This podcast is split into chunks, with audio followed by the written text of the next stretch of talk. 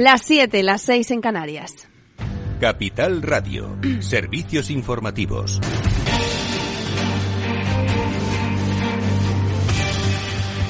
Muy buenas tardes. En su auto, el Tribunal Constitucional advierte a las Cortes de que no son inmunes y asevera que la reforma legal excedía los márgenes constitucionales. Sofía Torres, más detalles. Muy buenas tardes. Así es, el Tribunal de Garantías emite los argumentos por los que admitió el recurso de amparo del Partido Popular con el que paralizó la reforma del, del Gobierno relativa al Poder Judicial y al propio Tribunal en el Senado. En este sentido, establece que las dos enmiendas de PSOE y Unidas Podemos con las que se buscaba modificar el sistema de elección de los candidatos al Constitucional que nombra el Consejo General del Poder Judicial excedían los márgenes constitucionales y recuerda que no hay ningún poder público o espacio que esté libre de la Constitución o sea inmune a la misma. En esta línea argumenta que el constituyente es el garante último del equilibrio de poderes constitucionalmente establecido, incluyendo la posibilidad de limitar la capacidad de actuación del legislador.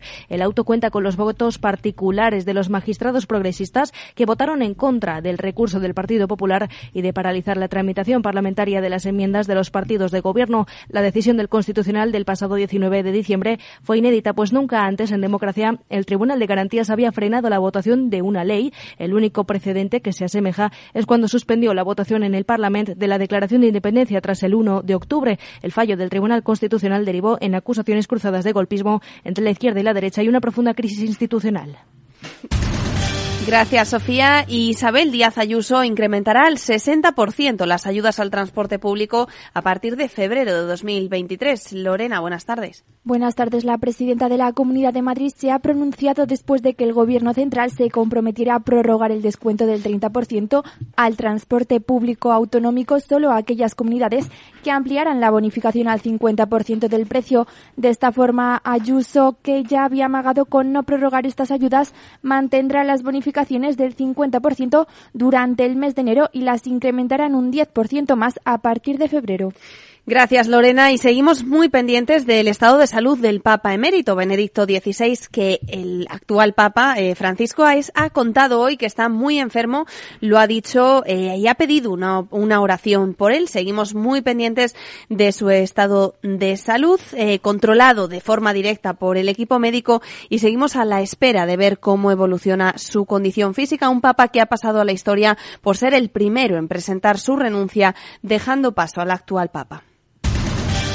Y en política y economía, el IVA de los alimentos ha sido el debate político del día. El Partido Popular acusa al Ejecutivo de copiar sus medidas, pero dice que se queda corto. El principal partido de la oposición reclama que se extiendan las ayudas tanto a carne como pescado y el Ejecutivo asegura que tiene que estar muy justificado para intervenir ese mercado. Será el 1 de enero cuando entre en vigor la rebaja del IVA de los alimentos y según un estudio supondrá un ahorro de 3,85 euros por cada 100 euros de compra de esos productos rebajados. Eso sí, esta rebaja del IVA solo durará hasta que la inflación siga estando alta. Si baja por debajo del 5% en 2023, se acabará. Lo explica Nadia Calviño, ministra de Economía. En noviembre ya nos situamos con la inflación más baja de toda la Unión Europea y de la zona euro. Esta es una muy buena noticia y lo que queremos es seguir en esta misma senda en, en los próximos meses para ello, el Real Decreto Ley establece la obligación para los distribuidores de que repercutan esta bajada del IVA de forma positiva en la cesta de la compra en las familias españolas y vamos a estar muy, muy vigilantes. Esta medida de 200 euros no, no según Facua, eh, 8 de cada 10 familias españolas han empeorado su dieta y están viéndose obligadas a comprar productos de menor calidad debido a la subida de precios. Lo hablamos en Capital Radio con Josep María Nogueras, miembro del Gabinete de Estudios de la Federación de Técnicos Tributarios y Asesores. Esta medida de 200 euros no, no deja de ser en sí misma inflacionaria, ¿no? Y que yo creo que no facilita el propio progreso económico y el propio progreso de los salarios de las familias y de las personas. Las personas tienen que aspirar en la promoción económica. Y así, desde los sindicatos eh, también han hablado de estas medidas del Gobierno. Unai Sordo, secretario general de Comisiones Obreras, valora las medidas anticrisis como, bueno, insuficientes y sobre todo dice que hay que suprimir, que no se puede suprimir ese descuento a los carburantes. Seguimos aquí con toda la información en Capital Radio en directo y en capitalradio.es.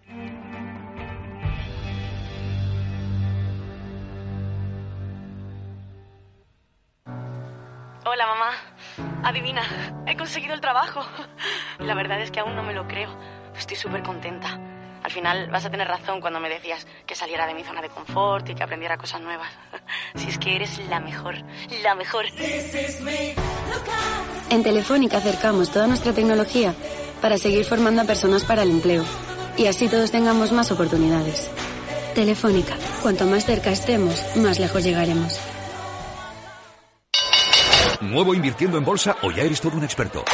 Lo mejor en cualquier caso es hacerlo con XTB, tu broker. Compra acciones y ETFs de cualquier mercado y sin comisiones hasta 100.000 euros al mes. Accede además a la mejor formación en español.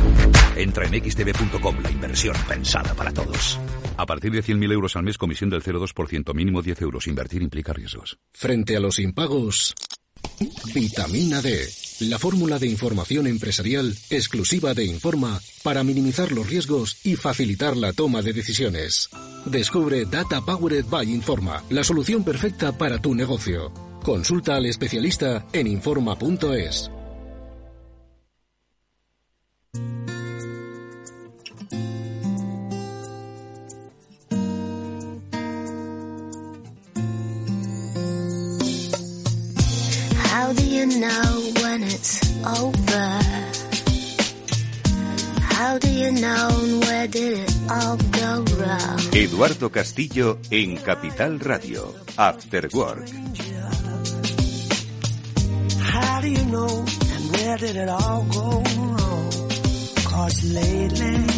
¿Qué tal amigos? Buenas tardes, bienvenidos un día más a este After Work. Vamos eh, cerrando este 2022, vamos adentrándonos poco a poco en ese 2023 y hoy en este programa, pues como siempre queremos inspiraros para que el nuevo año pues os traiga prosperidad en vuestras empresas y sobre todo lucidez en vuestras ideas. Por eso hablamos con profesionales para que nos den pistas sobre dónde creen que se van a mover pues los entornos empresariales en los que habitualmente nos gusta movernos en este programa. Entornos de tecnología, de innovación, de desarrollo de emprendimiento. De eso es de lo que vamos a hablar con nuestros invitados porque ahora enseguida vamos a saludar a Ángel Sopeña, el CEO de Bluecell, con el que vamos a charlar sobre las tendencias del marketing digital. ¿Dónde debemos estar? ¿Dónde debemos ponernos? ¿Cómo vamos a conectar con nuestros clientes el año que viene? ¿Lo vamos a hacer en el betaverso? Yo, creo que no. Bueno, a ver qué nos dice Ángel. Enseguida se lo vamos a preguntar. Y luego, como digo, modelos inspiradores de negocio. Vamos a hablar con Minix. Es una compañía especializada en hacer miniaturas eh, impresas en 3D. Bueno, pues que lo están rompiendo. Es que están vendiendo figurillas de todo tipo iba a decir tamaño, no, tamaño pequeño, ¿no? Pero en todo el mundo, en Walmart están vendiendo sus figurillas. Bueno, pues esta empresa española, que además ha conseguido una interesante inversión en los últimos tiempos, pues eh, ¿Cómo son capaces de ir mucho más allá? Bueno, pues a su director comercial, José Carlos Guerrero, lo vamos a, se lo vamos a preguntar. Y luego tenemos el transformador, hoy las disruptoras. Estará con nosotros Cristina Villarroya, que es directora de eh, estrategia eh, digital y medios de el BBVA, junto con Laura Goldman, que es vicepresidenta de Cloud Sales en Salesforce. Vamos a hablar sobre, pues también de inspiración, sobre eh, la experiencia de Cristina desarrollada ampliamente en muchas y diversas compañías y sectores y ver cómo desde su experiencia ahora mismo en BBVA se enfoca precisamente, ¿no? Ese pensamiento disruptor, ese pensamiento transformador. Bueno, pues de eso, amigos, vamos a hablar en este programa. Estaremos hasta las 20 horas aquí en la sintonía de Capital Radio en directo. Está Jorge Zumeta, que se dando técnicamente el programa y empezamos, venga, ya mismo con esas tendencias digitales.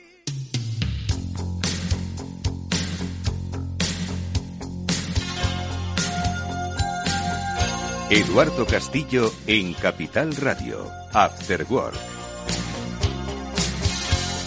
Venga, vamos allá. ¿Qué es lo que vamos a hacer para conectar con nuestro público, para venderles cosas o por lo menos atraerles, fidelizarles? Le vamos a preguntar a Ángel Sopeña, CEO de Bluecell, por dónde van esas tendencias del marketing digital. Bueno, seguro que en buscadores tenemos que estar sí o sí, aunque ojo que eso seguro que va a cambiar a lo largo del próximo año. Pero, venga, ¿qué tecnologías nos van a acercar? Ángel, ¿qué tal? Buenas tardes, ¿cómo estás? Bienvenido.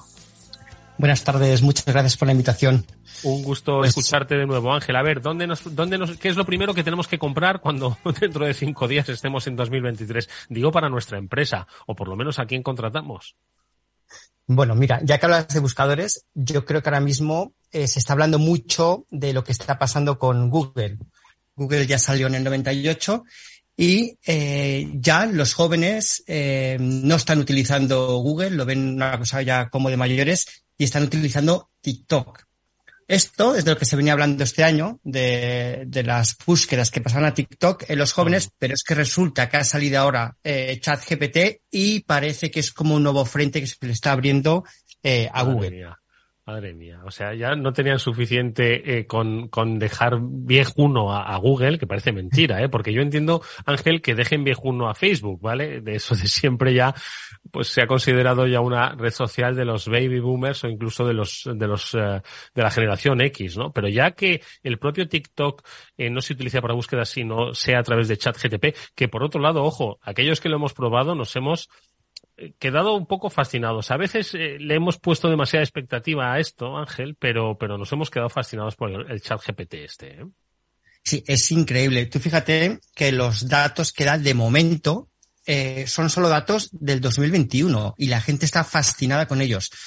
Parte con menos ventaja que Google, pero eh, el engagement que está teniendo y la fascinación que da es brutal.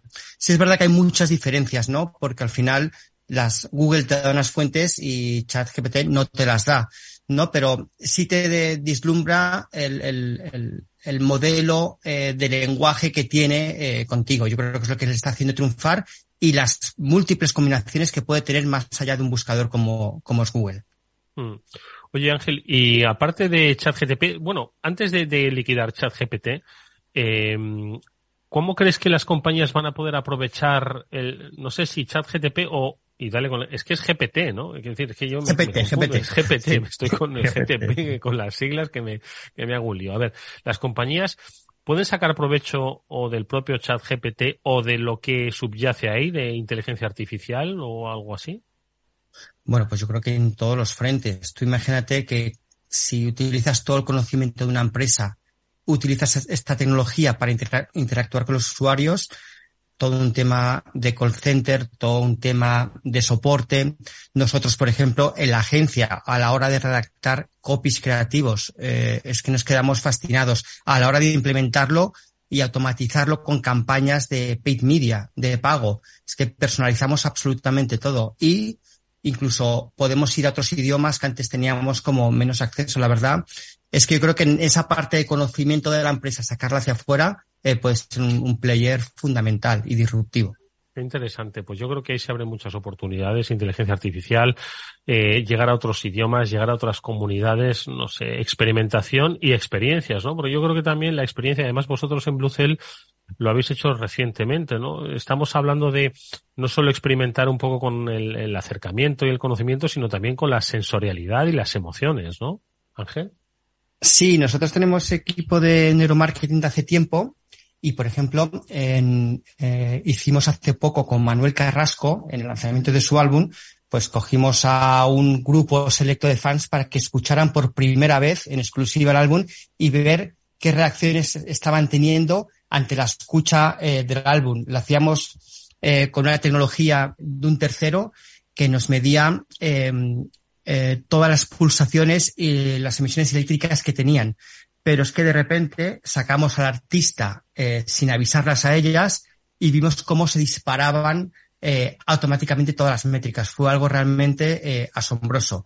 Con esto conseguimos saber qué canciones gustaron más y luego era una, una prueba científica y se demostraba además en cuanto sacaba el artista que multiplicamos las emociones por dos. Fue, fue sí. realmente interesante. O sea, neuromarketing, neuromarketing, hoy estoy con lo de las siglas y las trabas que no me aclaro. A ver, neuromarketing también lo ponemos en la lista, inteligencia artificial, ¿Qué más, Ángel, debemos incorporar o qué debemos sacar? Ojo, ¿eh? porque al final las tendencias es quizás cosas que en 2022 funcionaron o aparentemente estaban funcionando, pero que en 2023 igual ya no tienen cabida. A ver, ¿qué ponemos de más y qué quitamos?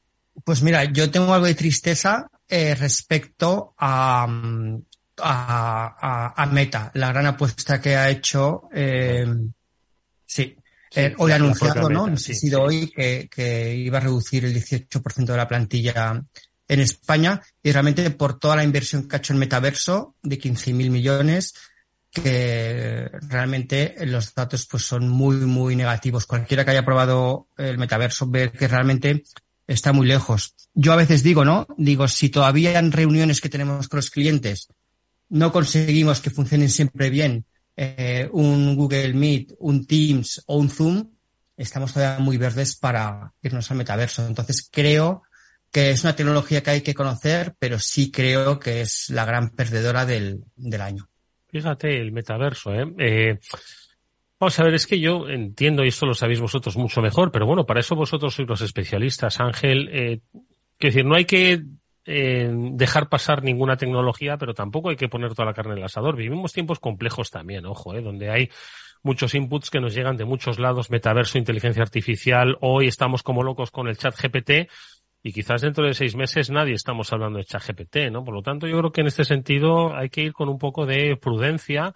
Nadie puede saber lo que va a pasar mañana y menos en estos tiempos rápidos y líquidos, ¿no? Pero bueno, tampoco hay que dejar de probar o por lo menos asomarse a las cosas, ¿no? Con más frecuencia que con lo que se hacía antes. Sí, las agencias de innovación tenemos ese problema eh, que no debemos apostar tanto por una tecnología porque esto lo hemos aprendido un poco con el pasado. A veces hemos apostado mucho por algo que creíamos que iba a estar ahí, por ejemplo, altavoces eh, inteligentes, y luego hemos visto que se han quedado. Entonces, debemos de conocerlas, eh, utilizarlas, explicarlas, pero no podemos apostar tanto eh, por la tecnología porque luego podemos tener el, el peligro de quedarnos atrás. Yo creo que en el metaverso uno de los mayores problemas también es el tema de las, de las gafas. Cualquiera que se haya puesto unas gafas no aguanta más de 15 minutos con ellas puestas. Sí, o sea que es al final una cuestión también de. Y luego el propio desarrollo de interfaz se ve muy pobre, no ofrece nada. Yo creo que le queda mucho, pero es una apuesta desde luego muy, muy grande por parte de Meta que, que tendrá que, que arreglarlo de alguna manera. Mm. Y no sé, dame alguna más, Ángel, para, lo digo para no acabar así en, en, en bajada, sino que, exactamente, que venga, metaverso, pues es cierto, también hay quien apuntaba, ¿no? Que Metaverso, eh, pues era un poco esa especie de huida hacia adelante, ¿no? De la compañía después de, pues, eh, numerosos, eh, bueno, pues, eh, episodios, ¿no? Que habían un poco dañado esa reputación. Tampoco quiero entrar en ello, ¿no? Y que quizás, si bien no es mala idea, igual el Metaverso es demasiado pronto para hablar de él, eh, como, tal y como estaba concibiendo Meta, eh, quizás dentro de 15 años no es tan mala idea, ¿no? Entonces, por no acabar así un poco con ese, esa nota negativa del metaverso, eh, dime una nota en positivo sobre otras, otros espacios donde vamos a situarnos en 2023. Pues yo me quedaría así, para resumirte muy rápido, en dos. Uno, TikTok todavía, la app más descargada en el 21, app más descargada en el 22, ratios de engagement que multiplican en, en más de dos dígitos a Instagram. O sea, me quedaría un foco muy fuerte en TikTok. Mm. Y luego eh, también continuando un poco lo que se está trabajando estos años, hace una apuesta muy fuerte por el marketing sostenible. ¿Mm? ¿Qué es el marketing eh, sostenible? Porque mira que hemos hablado de sostenibilidad, pero ¿qué entendemos por marketing sostenible? Pues e intentar que en todas las acciones que hagamos de marketing, dejar, en cierta manera, eh, un mundo mejor. Nosotros, por ejemplo, a la hora de tecnología, ya estamos haciendo webs sostenibles, webs que consuman menos energía, webs donde aquellas cosas que no se utilicen no carguen o que, por ejemplo, estén con servidores que utilicen energías renovables. Entonces, mm. creo que debemos ir un poco por ahí también. Oye, Ángel, una última cosa te pregunto. Eh, decías que TikTok eh, está, está, es el top. ¿no? En 2021 dio esas cifras, en 2022 las da. Seguro que las dará en 2023, pero muchos todavía tienen asociado TikTok a un público, pues, joven, ¿no? De, quizás un, unos, con unos límites generacionales. O esto no es así. Es decir, ya ha trascendido las generaciones, ya TikTok va a ser transversal a, a pues, como red social o como, o, bueno, como punto de encuentro y de comunicación y de venta, ¿no? Va a ser transversal a diferentes, vamos a ver a adolescentes con TikTok y a boomers también con la aplicación. Totalmente. Y, y a padres. Eh, si es verdad que, fíjate que es el buscador más utilizado ahora mismo. Eh, el público, te diría treinta y pico para arriba, lo utiliza más para consumo de contenido, no publica, pero sí está ahí. Los datos que nos da TikTok es que sí está ahí eh, y no como la gente se piensa que es eh, solo generación Z o, o otras generaciones. Uh -huh. Bueno, pues tomamos buena nota, hay mucho por hacer, todo va, eh, todo está por escribir y yo creo que vivimos tiempos en el que cada año se reescriben las tendencias. Estad atentos, tened capacidad y cintura y rodeados de profesionales. Nosotros lo hemos hecho hoy con la ayuda de Ángel Sopeña, el CEO de Blucel, al que le agradecemos mucho nos haya dedicado estos minutos. Le deseamos todo lo mejor a él y a su compañía para este 2023. Gracias, Ángel. Muchas gracias, un saludo a todos. Hasta pronto.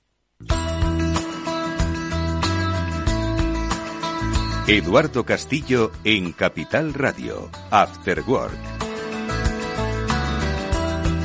Bueno, pues nosotros vamos con eh, también más inspiración, la que en, este, eh, en esta ocasión encontramos en Minix, es una compañía española que vende figurillas en 21 países, ¿sí? Coleccionables, figurillas coleccionables. Eh, ¿Cómo se produce este fenómeno? Pues quizás porque hay que ver mucho más allá de que del metaverso o de lo que es el, la creación de aplicaciones que sin duda alguna nos solucionan la vida o nos solucionan el entretenimiento y ver que hay negocios como este que vamos a comentar pues que están están triunfando en todo el mundo. Vamos a saludar a José Carlos Guerrero, él es el director comercial de Minix. José Carlos, nos escuchas, te escuchamos, te prevenimos un micro abierto para que podamos escucharte. ¿Cómo estás? Hola, ¿qué tal? Buenas tardes. Estoy muy bien, gracias. Oye, eh, José Carlos, cuéntanos un poco. Estamos hablando de Minix. Estos son, es una compañía española que, mm, con, yo creo que con bastante arrojo, vio que había una oportunidad en el mercado de las figurillas coleccionables hechas con, con, con impresoras en 3D, ¿no? Tiene un diseño muy, muy, muy chulo, hay que decirlo, ¿no? Pero si tú vas de repente a un encuentro de estos de Business Angels, ¿no? O donde hay mucho, se habla de inteligencia artificial, no sé, José Carlos, si nos escuchabas antes a hablar del chat GPT, todo el mundo estamos hablando del chat GPT, de repente uno va con una idea diciendo, oye, yo es que voy a hacer figuritas coleccionables eh, impresas en 3D, igual le miran un poco raro y sin embargo vosotros estáis vendiendo ya en Walmart en Estados Unidos. ¿Cómo es esto? bueno, porque, porque yo creo que hay espacio para todo. Hay espacio para lo virtual y lo digital y hay espacio para lo físico. Y, eh, el fenómeno fan, el fenómeno eh, aficionados, el fenómeno eh, series, el fenómeno anime, películas, fútbol, va a seguir funcionando en paralelo a, a, todo lo, a todo lo digital y a todo lo intangible, ¿no? O sea, que vosotros habéis visto en, precisamente, ¿no? En ese sector de el coleccionable, porque las figuritas que vosotros hacéis, que son bastante chulas, hay que decir, invitamos a quienes nos están escuchando a que busquen Minix en su buscador favorito. Antes nos decía el invitado anterior que los jóvenes ya no buscan en Google. Bueno, pues que lo busquen en, en TikTok si quieren, ¿no? Que ponen, que pongan Minix, eh, y vean las figuritas, pues que hay desde futbolistas hasta tú lo has dicho, personajes de ficción, personajes eh, de películas, eh, personajes de las series actuales, ¿no? Entonces, en este sector, que quizás para muchos es un tanto desconocido, ¿tanto se mueve? Es decir, ¿tanto movimiento hay, eh, José Carlos? Bueno, se estima que el negocio de las figuras coleccionables mueve, unos eh, 10.000 millones de dólares eh, en todo el mundo anualmente.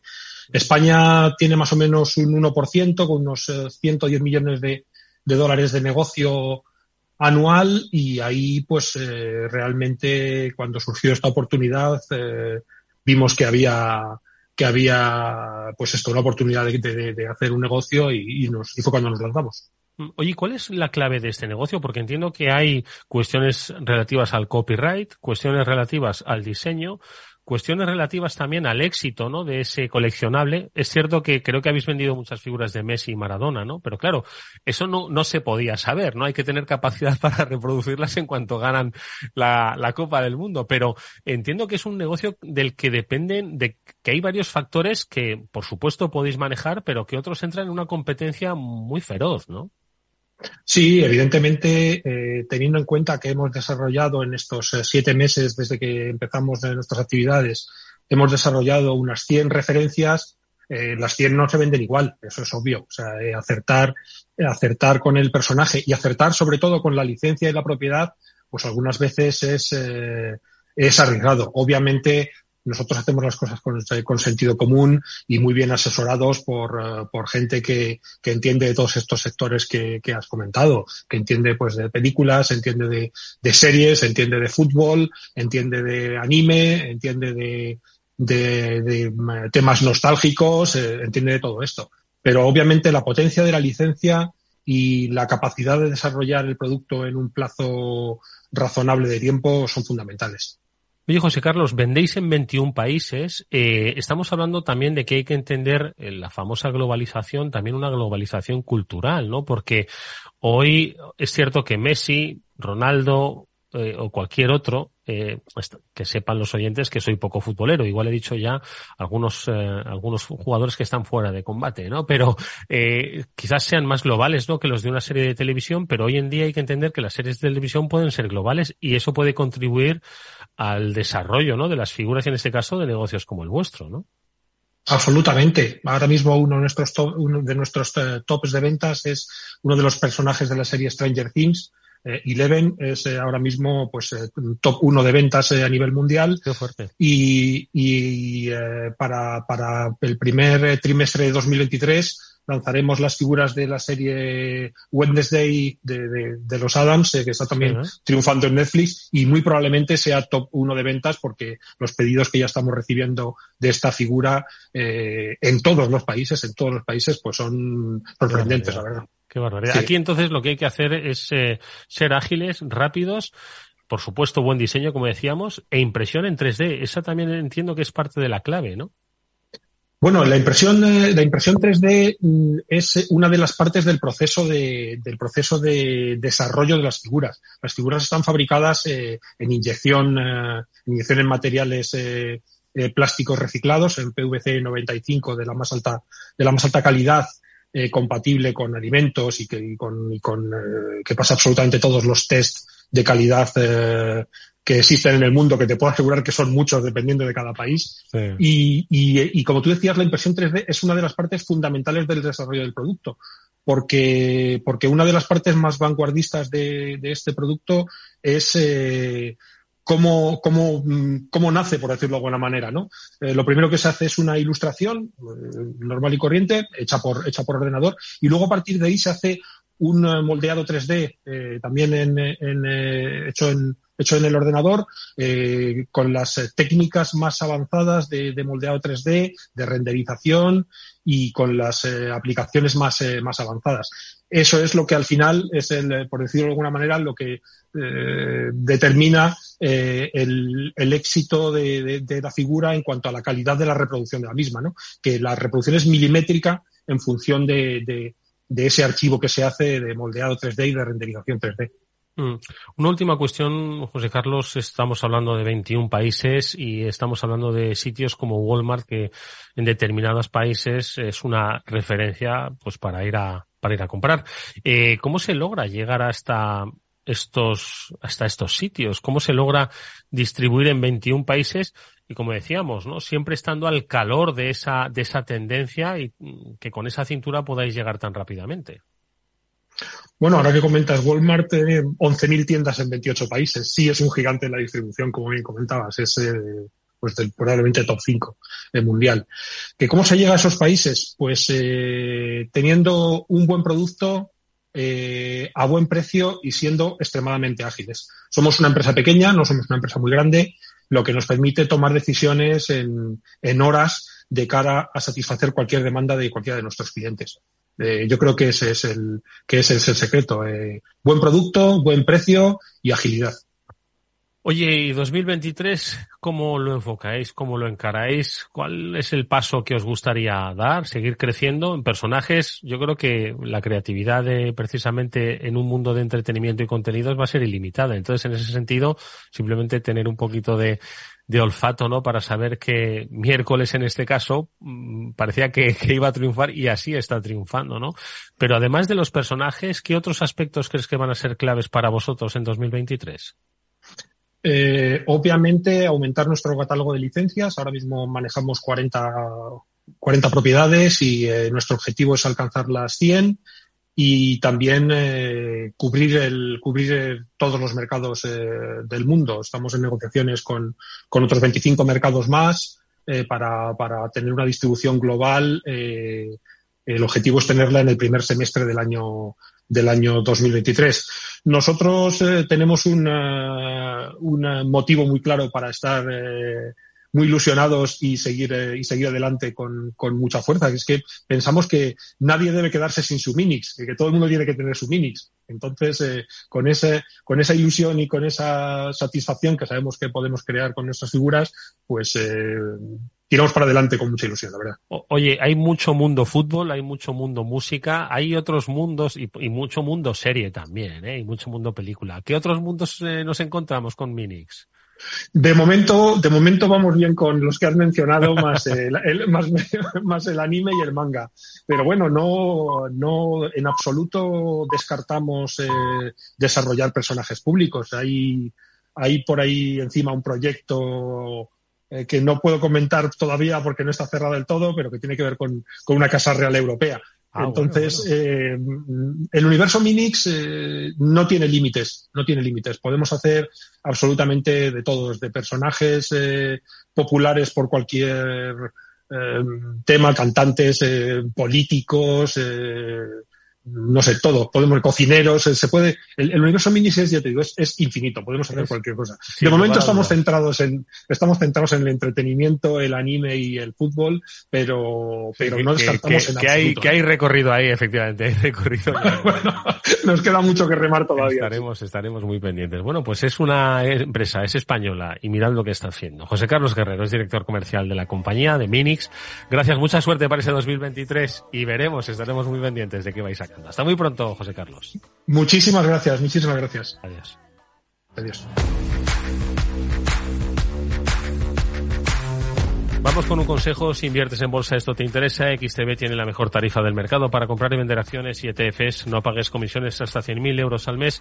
Si inviertes en bolsa o quieres empezar, más sencillo imposible. Entras en xtb.com, abres una cuenta online y en menos de 5 minutos compra y vende acciones sin comisiones con atención las 24 horas al día. ¿Qué estás esperando? Ya son más de 500.000 clientes los que confían en xtb.com.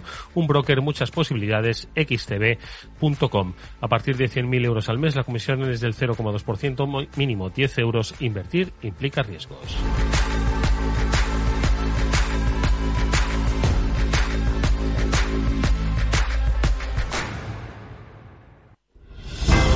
Si quieres estabilidad en el empleo, poder conciliar tu vida laboral y asegurarte una pensión para cuando te jubiles, debes escuchar Empleo Público. Todo lo relativo a las oposiciones, convocatorias, consejos para preparar las pruebas y la opinión de expertos de las administraciones públicas y de la formación. Los miércoles a la una y media de la tarde en Capital Radio tienes una cita con Empleo Público, con José Joaquín Flechoso. Después del trabajo, After Work, con Eduardo Castillo, Capital Radio. A continuación, El Transformador, de la mano de Salesforce.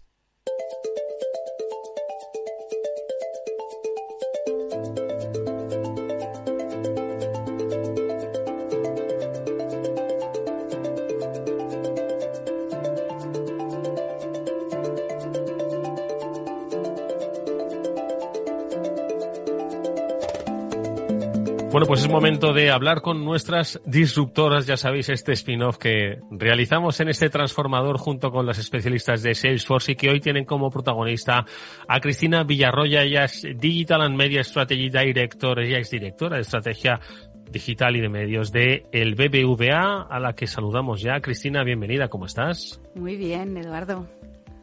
Buenas tardes y bienvenida. Por supuesto, nos acompaña y repite en este transformador eh, Laura Guzmán, ella es vicepresidenta de Cloud Sales en Salesforce. Laura, ¿qué tal? Buenas tardes, ¿cómo estás? ¿Qué tal? Buenas tardes, fenomenal.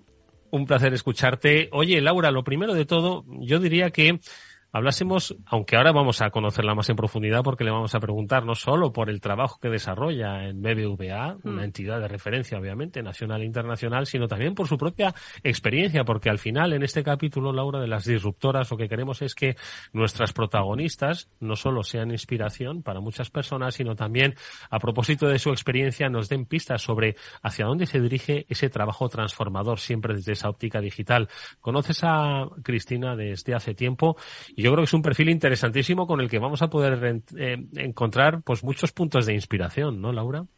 Bueno, yo estaba comentándole a Cristina antes que yo creo que es el perfil clarísimo para el título de este programa, eh, por su trayectoria profesional y personal, y yo creo que hoy merece bien la pena centrarnos en, bueno, pues en toda la trayectoria de Cristina, porque para mí es, como bien has dicho, una inspiración y, bueno, a lo que tenemos que aspirar todos los profesionales y personas, ¿no? y no voy a decir más para no ser spoiler, pero bueno. Eh, tú mismo creo que le tienes que hacer una pregunta de, de su carrera para que, para que todo el mundo tenga el privilegio de conocer quién es Cristina y todo lo que ha hecho.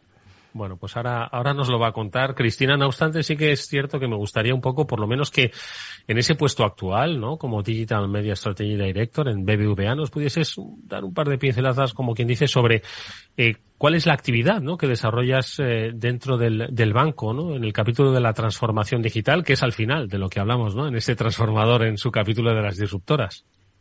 Pues Eduardo, yo entré en el banco hace siete años y medio, más o menos. Eh, el, el, banco ha cambiado bastante en estos siete años y medio, desde luego, pero sí que es una empresa súper transformadora totalmente, mm. vamos, para, para todos los que estamos allí.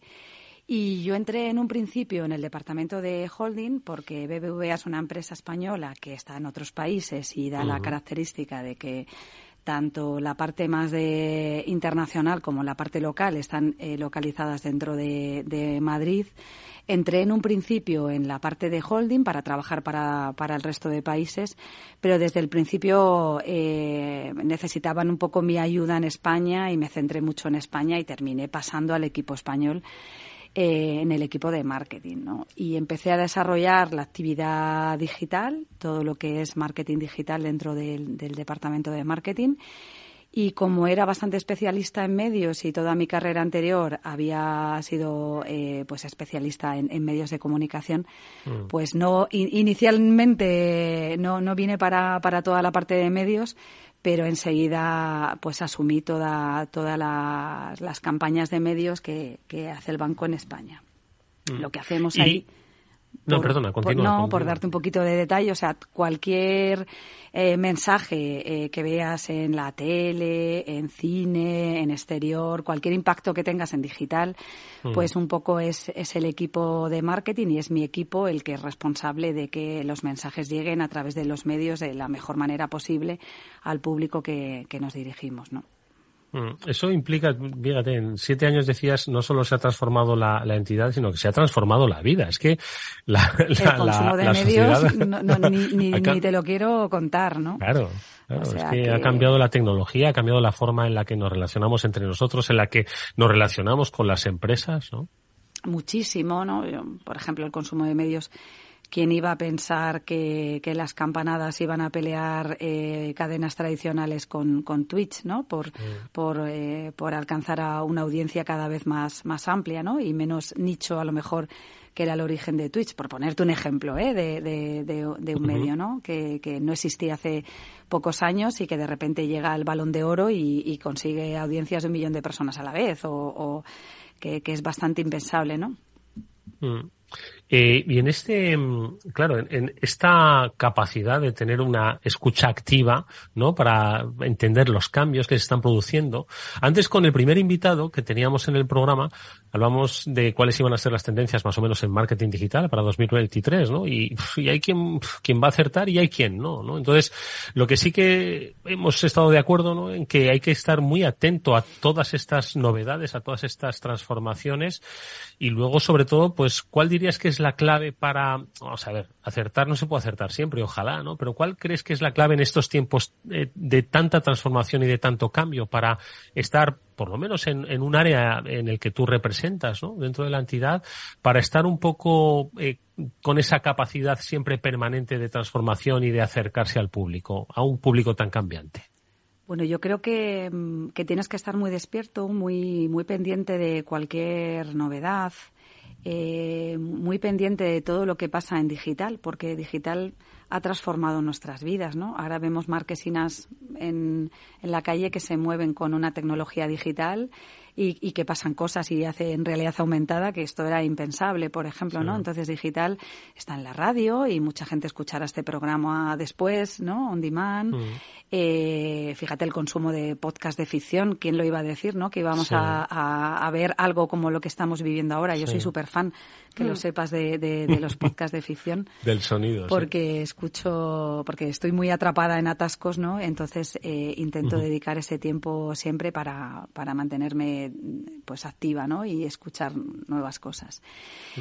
Yo creo que, que, bueno, que estar muy pendientes de, de cómo digital está cada vez más integrado en nuestras vidas y, y, que ya no hay un consumo de medios lineal y estructurado, sino muy fragmentado. Entonces eso obliga a las marcas a estar eh, pues con muchos mensajes eh, en muchos medios y de una manera muy a medida para cada uno. Antes era muy mm. fácil, eh, bueno, muy fácil, era más fácil eh, pues localizar a las audiencias. Ahora es mucho más complicado, ¿no? Porque tienes que estar en muchos medios, muy fragmentado y, tener la capacidad de, de, pues por ponerte otro ejemplo de audio, si sabes que alguien está eh, escuchando música rap, pues te dice algo de esa persona que si está escuchando música tranquila.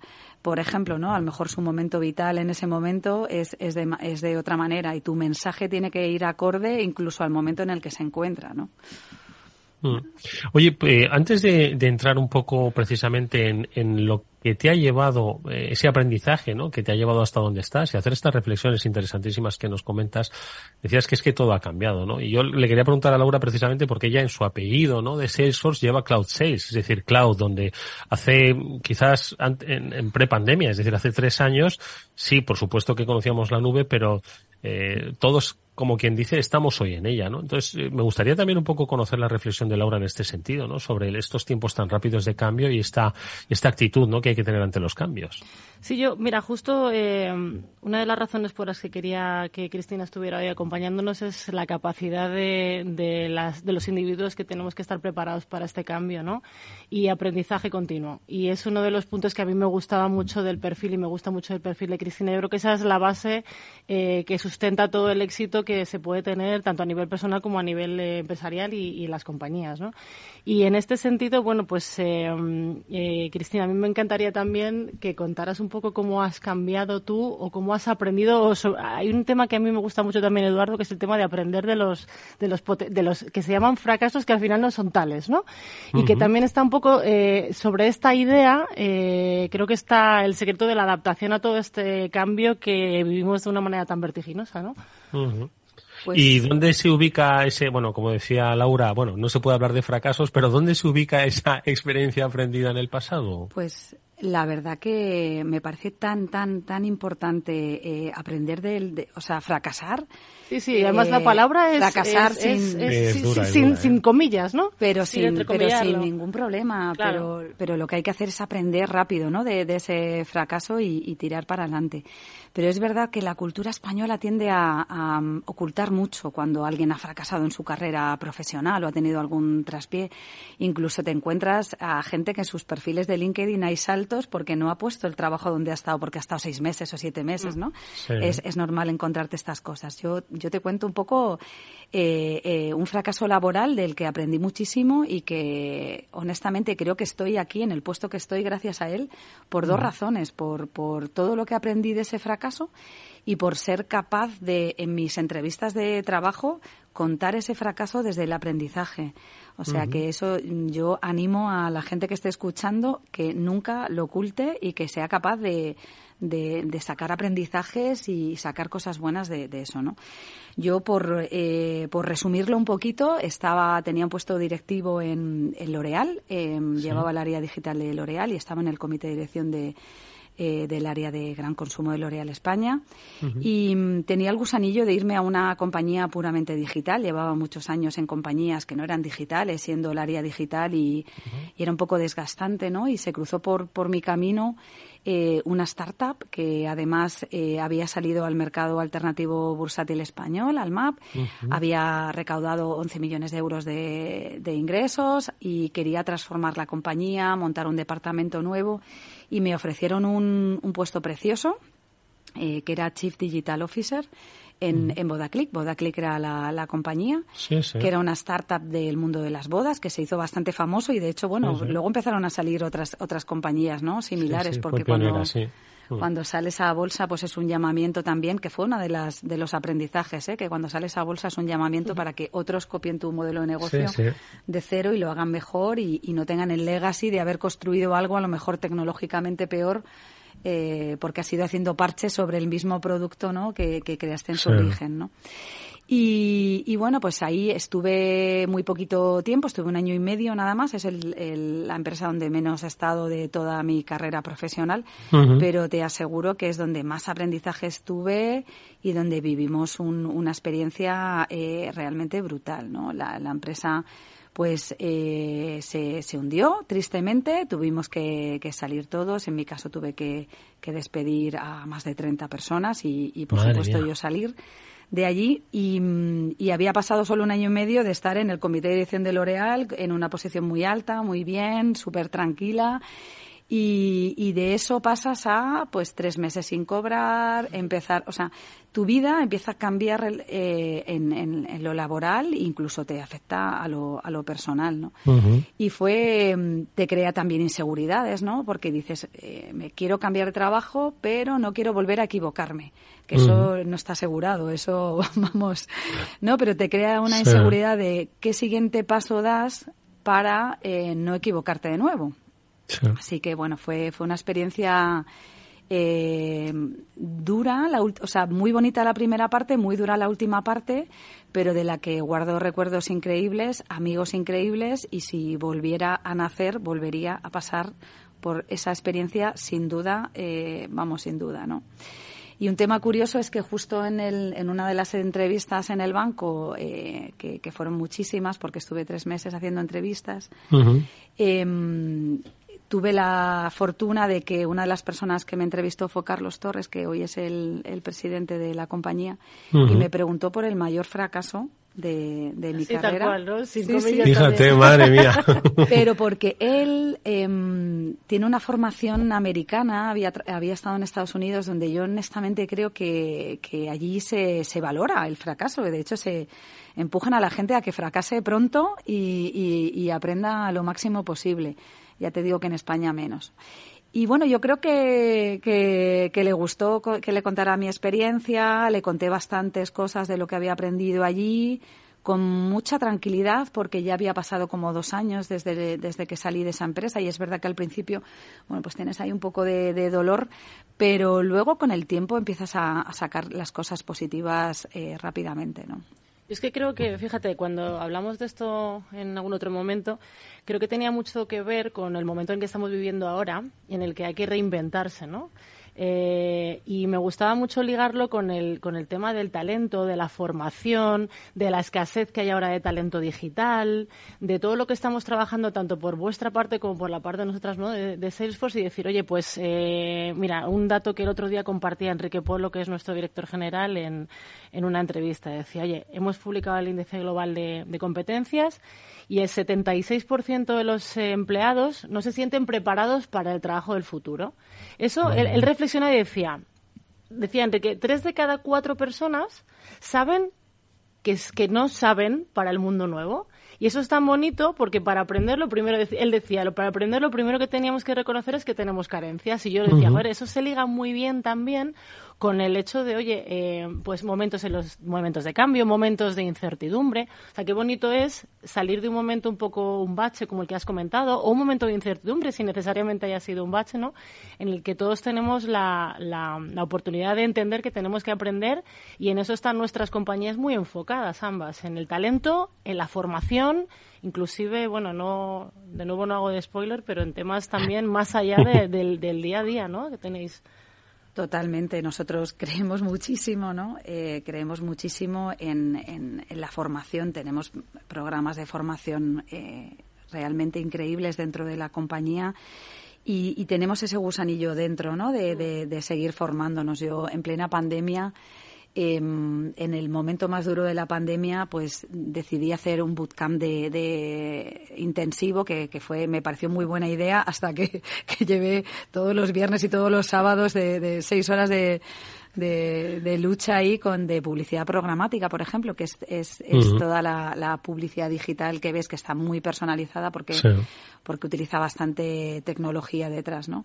Y aunque yo trabajo en eso, mi equipo trabaja en eso, pues quería, quería formarme en el pues las últimas tecnologías, en hacer campañas, en, poner dinero propio y hacer campañas y, fue una experiencia realmente, realmente chula. Pero fíjate, hablando de transformación, es que yo creo que los perfiles van rotando también, ¿no? ¿Quién iba a decir que, lingüistas iban a tener ahora un trabajo increíble? Eh, pues trabajando con inteligencia artificial o con asistentes de voz, ¿no? Que, mm. que, la gente decía, bueno, no se te ocurra estudiar lingüística hace cuatro o cinco años.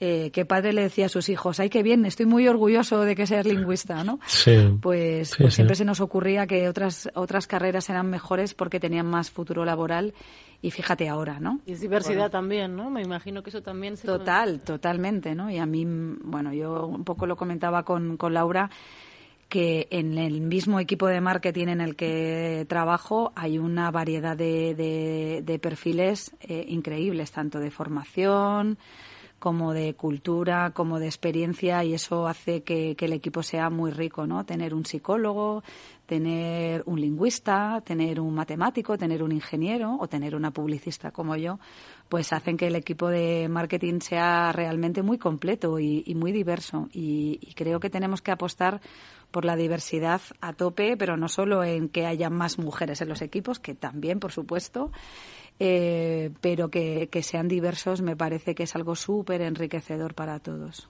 Mm. Y un punto también de este desarrollo del talento al que hacía referencia tanto Laura como tú, y lo decías tú, ¿no? el lingüista pues eh, nunca pensó que se iba a incorporar al mundo digital y yo creo que hay muchísimas oportunidades ahora, independientemente de la formación básica que hayamos recibido, que nos va a permitir incorporarnos al mundo laboral, al mundo digital, que por otro lado se necesita en cantidades eh, bastante elevadas. Totalmente, pero yo animo a la gente a que no se ponga freno al aprendizaje y, lo contaba como curiosidad que yo ahora mismo casi toda casi todo mi tiempo laboral estoy con matemáticos, ingenieros, con perfiles súper técnicos, ¿no? Y, y, mm. yo inicié mi, mi formación en latín y griego. Hice lo que ahora es la EBAU, la selectividad, en latín y griego, ¿no? ¿Quién me iba a decir que mi vida iban a ser las matemáticas? Y, y, no pasa absolutamente nada, o sea, al revés, o sea, tengo unas ganas de aprender y, y, de hecho muchas veces soy traductora de perfiles técnicos llevándolos a gente que a lo mejor es menos técnica, que también es otro es otro trabajo interesante, ¿no? Que a veces nos pasamos y nosotros mismos en marketing digital, Laura lo sabe, que utilizamos muchos palabras que, que muchas veces, eh, bueno, pues tienes que normalizar, ¿no? Y una de las cosas que, que, hago dentro del banco también son modelos econométricos con, con, matemáticos y lo que hacemos es ver el impacto de nuestras campañas en ventas, en métricas de marca en, y demás. Y, y, es curioso, ¿no? Como alguien con una formación muy de letras está en un puesto absolutamente de números, por, por simplificarlo, ¿no? Por eso animo a la gente a que no se ponga ningún freno, a que todo es posible y todos nos podemos reinventar y, y y transformar. Y, hace falta perfiles que tengan ganas de transformarse. Totalmente. Oye, tienes una cultura del dato interesantísima, ¿eh? Daría para muchos programas, daría para muchos programas lo que nos estás contando. Me encanta el dato, que lo sepas. Soy, soy como una máquina de datos y nunca lo diría pues pues un, un profe mío, dicho, ¿no? Estudiando a los clásicos, ¿qué le hubiese dicho? Total. ¿no? hubiese dicho? Oye, un último aspecto que no me quiero no, me, no quiero dejar ¿no? sin hablar, que es eh, precisamente lo decías, ¿no? El concepto de aprendizaje es algo que desde la entidad en la que trabajas eh, se se le da mucha importancia. De hecho, tenéis un proyecto, Aprendemos Juntos, en el que, en el que con el foco de dar oportunidades, pues estáis ayudando al desarrollo de carrera, la oportunidad laboral. ¿En qué consiste este proyecto exactamente? Pues mira, em, le decía a Laura que pocas veces, pocas veces eh, se cruza en tu vida un proyecto que puede transformar trabajando en marketing, pues lanzamos un montón de campañas, un montón de productos, hacemos cosas muy bonitas, estamos en eventos preciosos, pero no es tan común tener proyectos transformadores y desde luego aprendemos juntos. Ahora os voy a dar unas pincelas, es, es el proyecto más transformador de mi carrera, ¿no? De, de, de, más de 25 años de carrera y siete empresas es el, el proyecto de mi carrera profesional, sin duda nació mm, eh, porque, porque el banco decidió eh, renovar el, el, propósito y darle un, una pensada al propósito del banco. Los, los que tengáis un poquito más de edad os acordaréis que antes el tagline del banco era adelante. Y, bueno, pues se hizo, se hizo un eh, repensamiento del propósito y por acortarlo eh, se quedó en creando oportunidades y, qué son las oportunidades. Es algo que era complicado de, de hacer tangible, ¿no? de tangibilizar. Y lo que hicimos fue eh, hacer una investigación bastante grande entre clientes y no clientes para entender qué eran las oportunidades para cada uno de ellos, ¿no? Para particulares, para empresas. Y había algo común y es que todos hablaban de la educación como, como la gran oportunidad y esa fue la pista inicial para, para el proyecto de, de Aprendemos Juntos. Que, que por otro lado, eh, cuando, cuando preguntan en el CIS eh, cuáles son tus preocupaciones o tus intereses, tristemente la educación no suele estar ahí. Entonces daba un poco de, vértigo pensar que, que, de verdad este proyecto de educación iba, iba a triunfar y, y vaya si triunfó porque porque nació pues eso 2017 2018 empezamos 2019 lo pusimos en marcha mm. y mm, han pasado más de 400 eh, protagonistas por por nuestro plató eh, y hemos batido todos los récords de, consumo de, estos contenidos, ¿no? Pero récords eh, que traspasan nuestras fronteras y me atrevería a decir que es el contenido de educación en castellano más, más escuchado en, en, el mundo, ¿no? Para que os hagáis una idea, Hace un mesecito eh, cumplimos 2.000 millones de vídeos vistos, de visualizaciones de nuestros contenidos. Quiero que sepas, Cristina, que humildemente en esos 2.000 millones Aquí hay uno que ha visto, un par de ellos. ¿eh? Venga. Luego tenemos 7 millones de personas, un poquito más de 7 millones de personas suscritas a todas nuestras redes sociales que atentamente siguen nuestros contenidos semanales. Y el proyecto eh, pues tiene una parte que es esos vídeos inspiradores, pero luego tiene una parte preciosa de, metodologías de aprendizaje en colegios.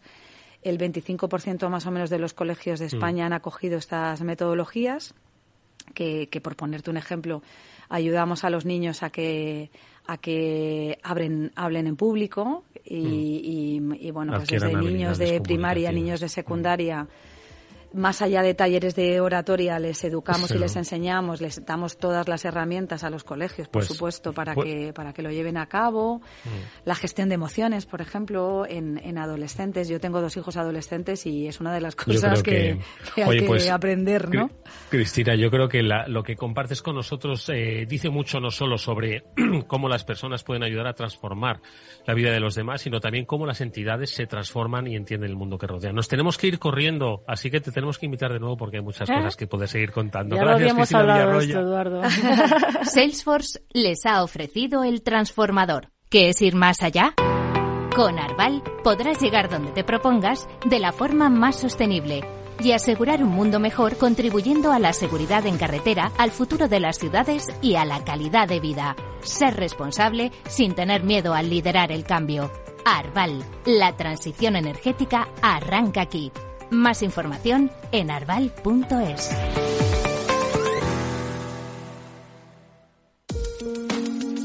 De forma no intencionada, los usuarios pueden abrir agujeros de seguridad al conectar su ordenador o smartphone a la red de su empresa, incluso cuando utilizan una VPN. Reducir la superficie de ataque con un modelo Zero Trust se ha convertido en una necesidad para las empresas. Descubra más en zscaler.es.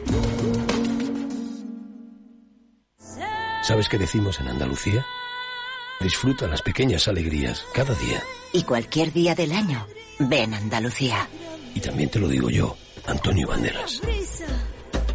Estas navidades, date una alegría. Ven Andalucía. Campaña financiada con fondos FEDER, Junta de Andalucía. Capital Radio, 103.2. En Hospital HLA Universitario Moncloa cuidamos de ti y de tu tiempo con un servicio de urgencias ágil y eficiente las 24 horas, los 365 días del año. Urgencias pediátricas y de adultos con profesionales altamente cualificados y tecnología de vanguardia. Hospital Moncloa, contigo cuando más lo necesitas. Estamos en Avenida Valladolid 83. Bueno, la siguiente consulta nos llega desde Bulgaria, desde Sofía, la capital. Julen, buenos días. Muy buenos días, eh, señor Vicente y señor titulante. ¿Sigue usted Capital Radio en Bulgaria? Sí, hombre, lo cojo por internet cada día, ¿eh? Capital Radio es el que mejor lo, lo, lo, lo capto, vamos, en- inmediatamente. Ahora mismo, mire, le puedo poner aquí. ¡Arriba! ¿Eh? Y vuelta al mundo va a empezar. Capital Radio traspasa fronteras. Capital Radio sí es lo mejor, ¿eh?